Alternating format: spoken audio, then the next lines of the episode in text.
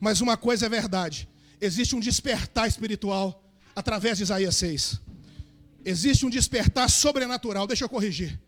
Porque o que o Senhor tem nesse texto muda vidas, muda direção, traz um novo sentido naquilo que é a caminhada nessa terra.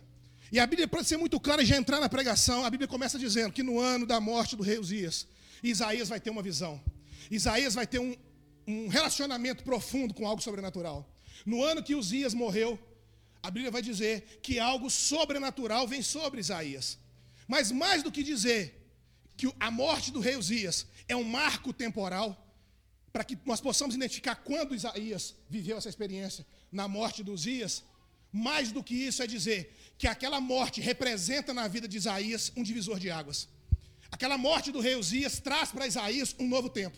Quando Uzias morre, não é só alguém que está sendo contado como aquele que faleceu, mas alguma coisa está acontecendo no entorno de Isaías e na vida de Isaías que nunca mais ele vai ser o mesmo. E o texto começa dizendo que no ano que Uzias morreu, eu vi também, e ele começa a ter visões. Mas antes de eu contar essas visões, eu tenho que te falar uma coisa. Isaías, naquele momento, está vivendo dentro de um palácio em que esse Uzias é o rei.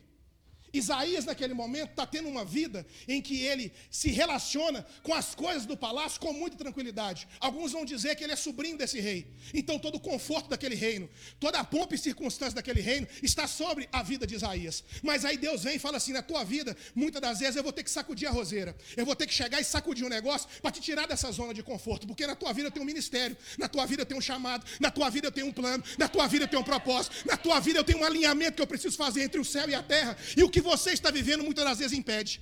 A gente acredita, porque está tudo bem, é que Deus está nesse negócio. E aí eu descubro que estava tudo bem para Isaías, ele está vivendo a melhor circunstância. Aí Deus chega e fala: Não, eu vou acabar com isso, porque o plano que eu tenho que estabelecer, Uzias vai ter que morrer.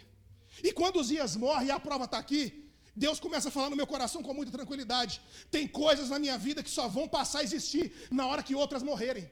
Enquanto eu não morrer determinadas coisas na minha vida, enquanto determinadas coisas não vierem e serem sepultadas, eu não vou conseguir alcançar o que Deus tem para mim. Eu comecei a perceber ao longo da minha vida, nesses 16 anos de evangelho, que enquanto eu não sepultei determinadas coisas, eu não consegui dar o próximo passo. Enquanto eu insisti em manter na minha vida determinados comportamentos, posturas, convivências, relacionamentos, forma de pensar, enquanto eu não sepultei isso, os meus passos foram sendo atrasados. E eu comecei a perceber que tudo isso ao meu entorno, tudo isso à minha volta, não fazia parte do projeto de Deus, mas uma estratégia do diabo para alimentar o meu ego, para trazer uma zona de conforto, para dizer para mim: continua, senhor, olha como é que está bom, olha como é que está gostoso, olha como é que está lindo, para fazer acreditar que aquilo vinha da parte de Deus. Mas quando eu tive realmente um encontro com Deus e Deus começou a matar coisas na minha vida, eu comecei a perceber: Deus só está arrancando, o Senhor está tirando, o que, que é isso? É porque você parou. E enquanto você estiver parado, você não caminha na direção que eu planejei. Enquanto você estiver parado, você não vai entender a revelação que eu vou te entregar. Eu parei de falar, porque se eu falar agora você não entende. Aonde você deveria estar, já deveria ser um nível de maturidade. Porque o que eu tenho para te falar, aqui você não vai entender. Mas se você caminhar mais uns passos, você vai crescendo, você vai avançando, você vai progredindo, você vai crescendo, você vai levantando, você vai caindo, você vai apanhando. Mas quando chegar aqui e ele falar, você vai entender. Sabe por quê? Porque aí você tem experiência. Falta na nossa geração algo chamado experiência sobrenatural. A gente é muito de experiência espiritual, a gente é muito de experiência emocional. Se der um solo na guitarra, dependendo do tom que for, todo mundo já vibra e se alegra. Se pegar o pandeiro e começar a cantar um corinho de fogo, todo mundo se agita. Mas a gente tem que ir além disso aí.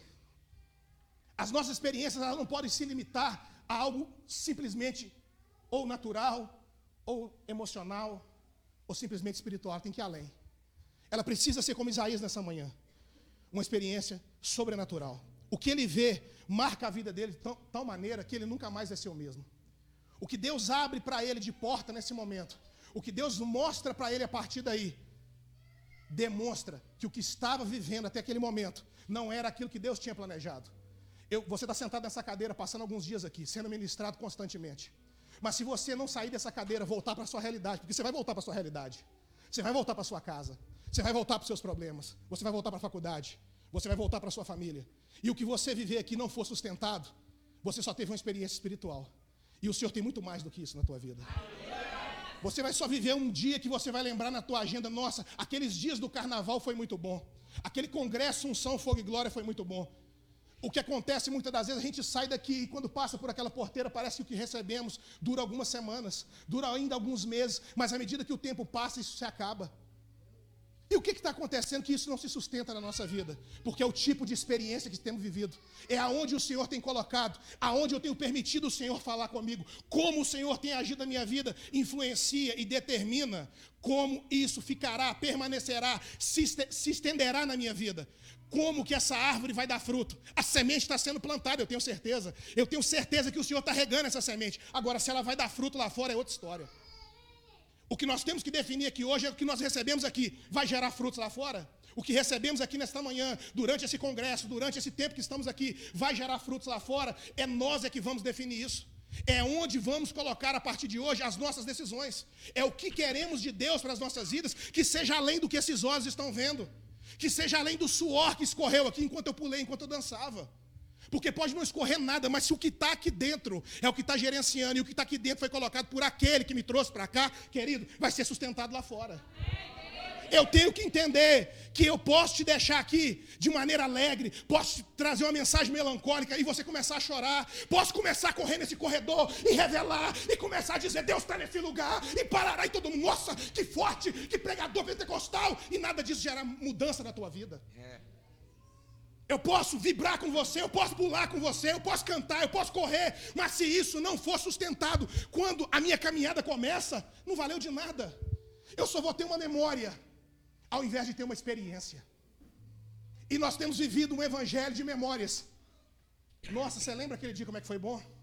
Lembra daquele dia que assim, e isso não se estende, isso não se repete, isso não é a constante na nossa vida. E aí eu comecei a perceber quando eu tive um encontro com Isaías capítulo 6 e que isso acontecia na minha vida.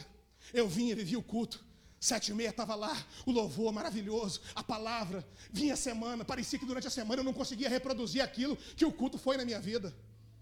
Aí eu identifiquei que eu precisava de uma experiência pessoal, uma experiência sobrenatural.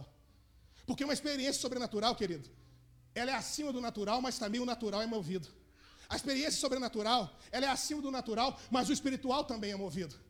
A experiência sobrenatural é acima do natural, do espiritual, mas o meu emocional também é vivido. É quando o meu corpo, alma e espírito, numa forma alinhada, é impactado por aquilo que o Senhor tem.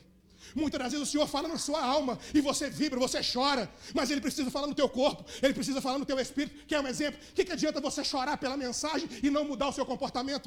O que, que adianta você chorar numa mensagem e a sua roupa parecer que você está indo para o baile funk? Não mudou nada, é corpo, alma e espírito. E é por isso que é uma experiência sobrenatural.